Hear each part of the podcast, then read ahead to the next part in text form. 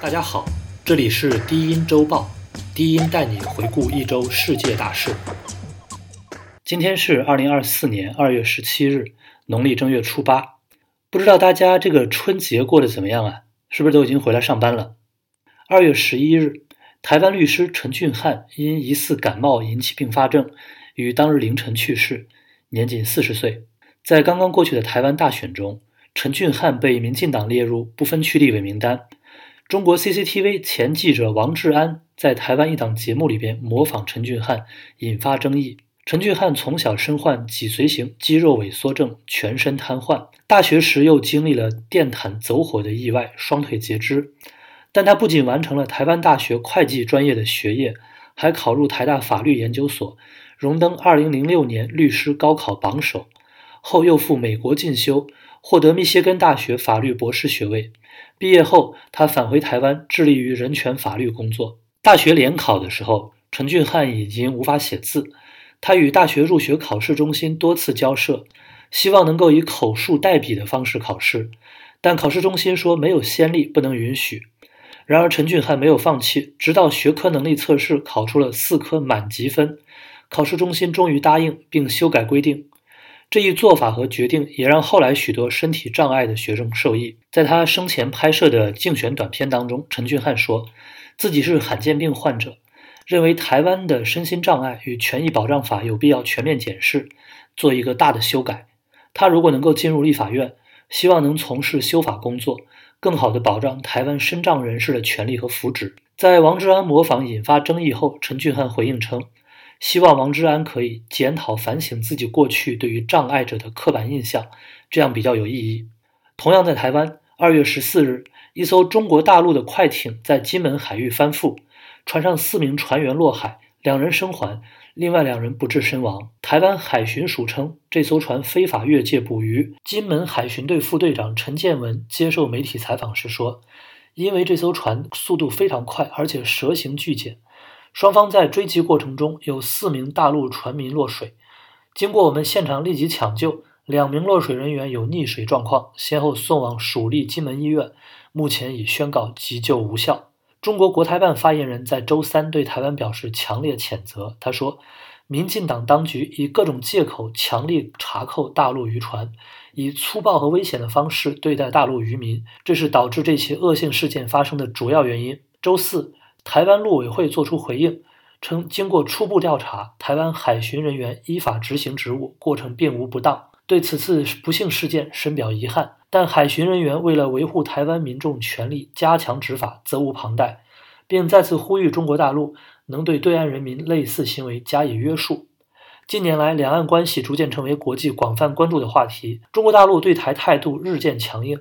二零二一年十一期间。两天之内就有将近八十架解放军飞机进入台湾航空识别区。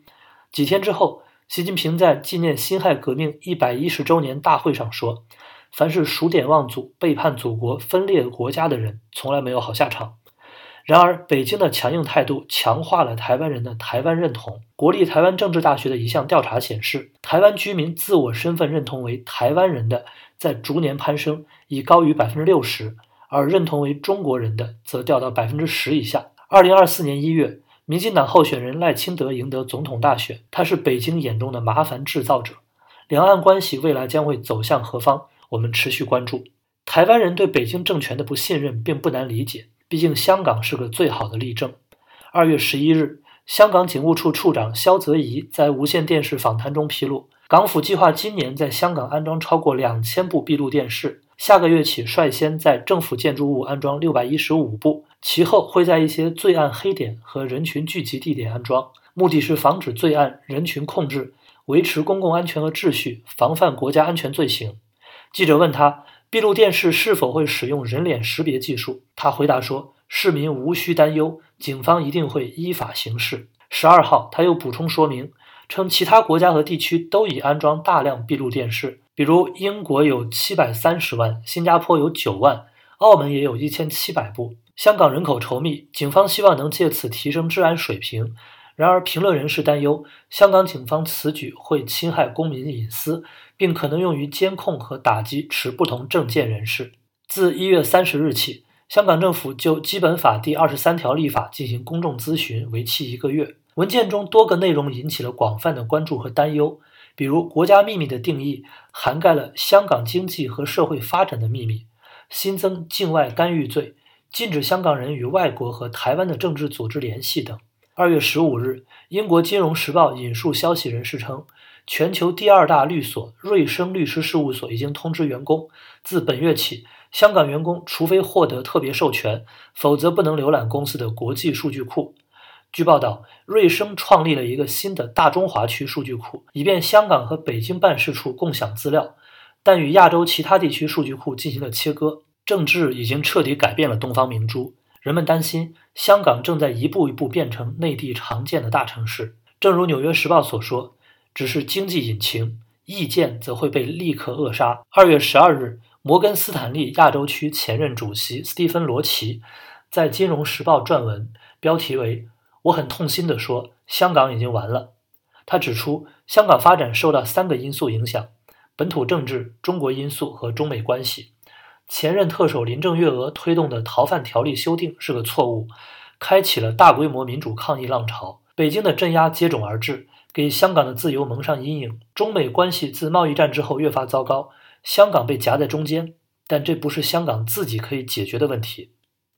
另一个香港无力左右的是中国因素。中国经济如今深陷结构性问题的泥沼之中，庞大的债务、萎缩的人口，还有通缩。上周，中国统计局发布数据，一月份 CPI 及居民消费品价格指数下降百分之二点六，创下自二零零九年金融危机以来最大降幅。一月份 PPI 及生产者价格指数同比下降百分之二点五。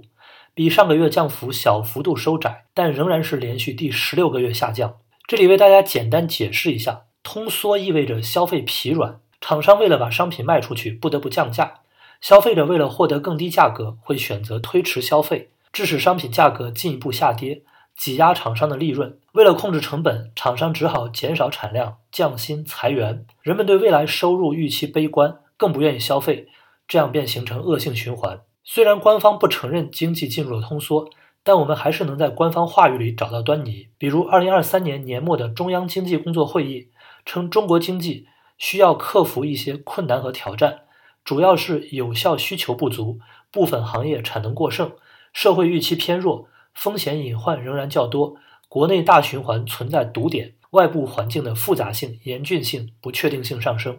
经济观察家和华尔街都在期待中国政府拿出更强有力的刺激政策，但到目前为止，官方还未有真正有力的刺激政策。去年七月，为了鼓励民营企业发展，国务院下发了关于促进民营经济发展壮大的意见，总计三十一条。但《纽约时报》一篇文章表示，民营企业家对这些并不买账。文章中，一位企业家说：“信心问题的核心是政府的信誉问题。”中国政府在过去几年几乎失去了所有的信誉。如果政府真想挽回局面的话，至少要为自己的错误道歉。接下来是三条国际新闻。位于欧洲的人权组织保护卫士本周宣布启动反引渡中国援助中心。该中心目标是协调国际组织，阻止引渡和遣返中国的人权捍卫者，并为法律从业者、政策制定者和媒体提供相关信息。为寻求政治庇护的人权捍卫者提供资源。该中心官网上写道：“此前，这些详细资讯和证据仅适用于那些有能力聘请大量且成本高昂的专业法律辩护团队和能够并且愿意直接向保护卫士寻求援助的人。新设的援助中心将为所有需要的人提供平等的法律咨询服务。”保护卫士创办人和主任彼得·达林接受美国之音采访时说：“自2019年以来，我们就一直在处理引渡问题，意识到法庭人员、法官、检察官和法律辩护人对中国引渡案件的知识严重缺乏。”2020 年，香港开始实施国安法，此后国际社会对中国引渡案的态度发生显著转变。英国、澳大利亚等国相继暂停或终止了与香港之间的引渡条约。2月14日，印度尼西亚举行总统大选。根据非官方快速计票，前特种部队指挥官、现任国防部长普拉博沃赢得选举，现任总统维多多向他表达祝贺。普拉博沃的竞选伙伴，也就是副总统候选人，是现任总统维多多的大儿子，年仅三十六岁的吉伯朗。吉伯朗也将成为印度尼西亚历史上最年轻的副总统。但法国《世界报》记者布鲁诺·菲利普撰文称，尽管普拉博沃此次选举期间将自己塑造成和蔼的老爷爷形象，但其实他有着非常不光彩的经历。他是印尼最后一代独裁者苏哈托的女婿。苏哈托执政期间，普拉博沃在军中担任要职。东帝汶抵抗运动时期，他领导了多次镇压行动。联合国一份调查记录显示，1983年9月16日，普拉博沃的手下处决了一群游击队成员和家人，其中包括妇女和儿童。一九九八年，印尼民主化之后，普拉博沃只是流亡国外，并未受到追究，甚至在返回印尼之后三度参选总统。包括《经济学人》杂志在内的许多媒体担心，普拉博沃这样曾经侵犯人权的铁腕将军当选印尼总统，是否有可能导致印尼的民主动荡和倒退？如果按照人口计算，印尼是全世界第三大民主国家，印尼的民主运转是否正常，会给全世界带来很大影响。铁腕将军当选总统确实令人担心，但印尼至少顺利完成了2024年总统大选。而在另一个大国俄罗斯，情况却没有那么乐观。俄罗斯将于3月15日举行总统大选，但在距离大选还有整整一个月的时候，该国最有影响力的反对派领导人之一纳瓦尔尼却在狱中去世，年仅47岁。本周五。俄罗斯监狱管理局宣布，俄罗斯反对党领袖阿列克谢·纳瓦尔尼在服刑的北极监狱去世，他的死亡原因还在确认之中。监狱方称，他在监狱里散步之后感到不适，失去意识，抢救无效后死亡。一九七六年出生的纳瓦尔尼是普京的主要反对者之一，并长期调查俄罗斯的腐败问题。二零二零年八月，他因中毒被送往德国医治，德国医生在他身体里检查出了诺维乔克。这是一种发明于苏联时代的神经毒剂。他从德国返回之后，2021年遭到俄罗斯警方逮捕，2022年3月被判刑11年，2023年8月再次被判刑19年，累计30年有期徒刑。在启程返回俄罗斯之前，他接受了德国媒体采访。他说：“我要是不回俄罗斯，那不是送了普京一个大礼吗？”最后是一条未经证实的消息，但在多个社交媒体传播。新年期间，山东省日照市莒县发生一起恶性杀人事件，我们会持续关注。以上就是本周要介绍给大家的重要新闻，相关新闻链接请查看低音网站或查看本期播客的文字介绍。我们下周再见。低音是一家非盈利的独立媒体，我们希望发出时代的低音。为那些被忽视的社会人群和议题发声，用不一样的方式与这个世界相处。欢迎访问我们的网站三 w 点低音点 org，或者在 Twitter、YouTube、Instagram 等平台关注低音。